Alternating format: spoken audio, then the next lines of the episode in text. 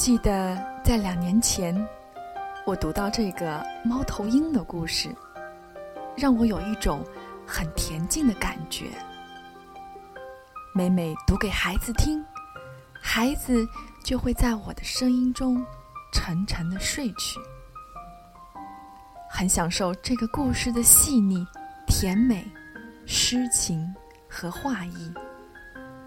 故事中的种种细节让人回味，细品之下，宛如一首清新智慧的笛音回荡。今天，我要为大家讲述这个月下看猫头鹰的故事。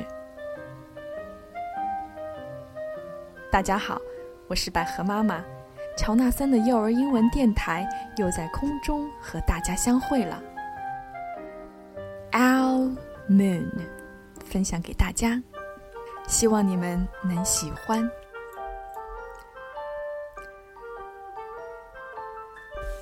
It was late one winter night, long past my bedtime, when Pa and I went owling. There was no wind. The tree stood still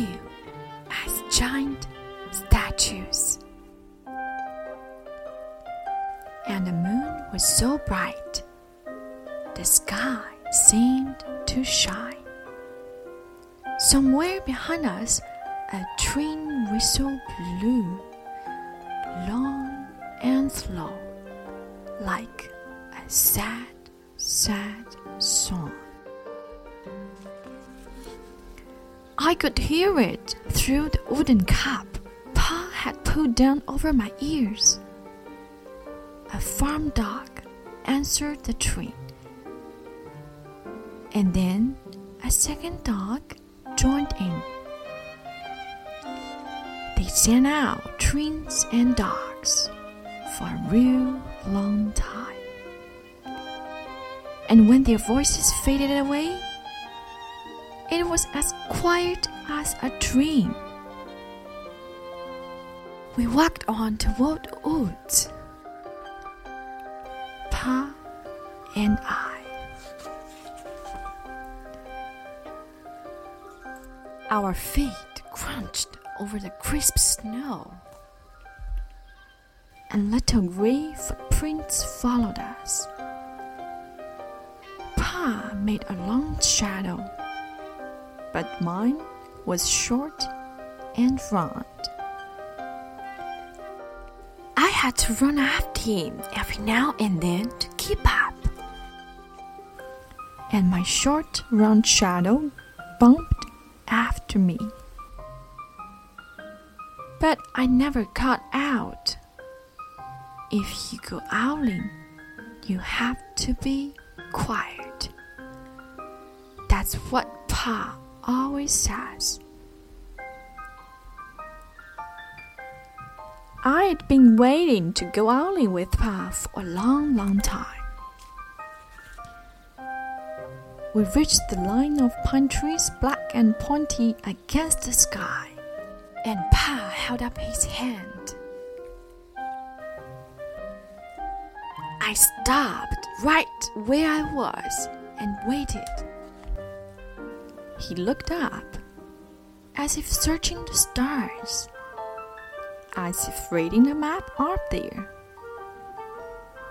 The moon made his face into a silver mask. Then he called.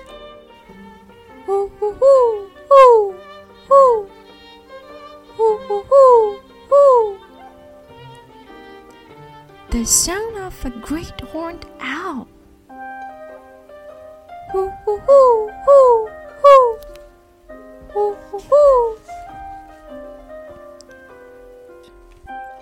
Again, he cut out, and then again. After each call, he was silent. And for a moment, we both listened. But there was no answer. Pa shrugged. and I shrugged. I was not disappointed. My brothers are sad. Sometimes there's an owl, and sometimes there isn't.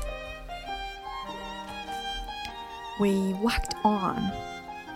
I could feel the cold, as if someone's icy hand was palmed down on my back. And my nose and the tops of my cheeks felt cold and hot at the same time. But I never said a word.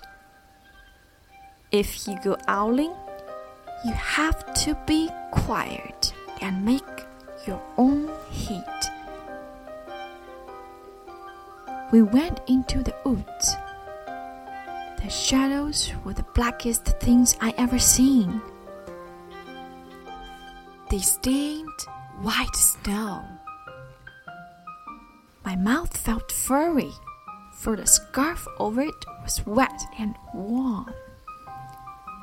I didn't ask what kind of things hide behind black trees in the middle of the night. When you go owling, you have to be brave. Then we came to a clearing in the dark woods. The moon was high above us. It seemed to fit exactly over the center of the clearing and the snow below it was whiter than the milk in a silver bowl. I sighed, and Pa held up his hand at the sound. My mittens over the scarf over my mouth and listened hard. And then Pa called. Hoo hoo hoo hoo. Hoo hoo hoo hoo. I listened and looked so hard my ears hurt and my eyes got cloudy with the cold. Raised his face to call out again. But before he could open his mouth, an echo came threading its way through the trees.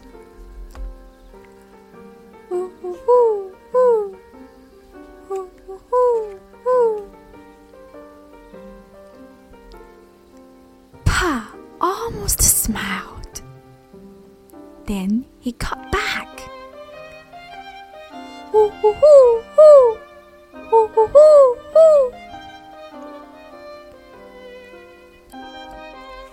Just as if he and Al were talking about supper, or about the woods, or the moon, or the cold.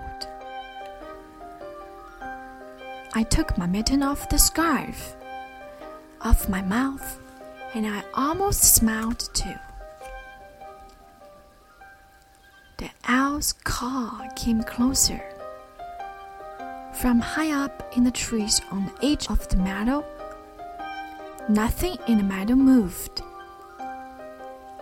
All of a sudden, an owl shadow, part of the big tree shadow, lifted off and flew right over us. We watched silently with heat in our mouth. The heat of all those words we had not spoken. The shadow hooted again. Pa turned on his big flashlight and caught the owl just as it was landing on a branch. For one minute, three minutes, maybe even a hundred minutes, we stared at one another. Then the owl pumped its great wings and lifted off the branch like a shadow without sound. It flew back into the forest. Time to go home, Pa said to me. I knew then I could talk. I could even laugh out loud. But I was a shadow as we walked home. When you go owling, you don't need words or warm or anything but hope. That's what Pa says. The kind of hope that flies on silent wings under a shining owl moon. The end.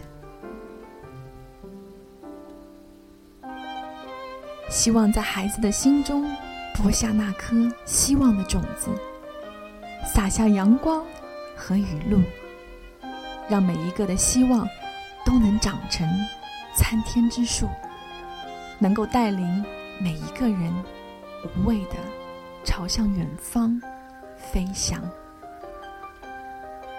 送给大家这个月下看猫头鹰的故事，我们下次空中再会，拜。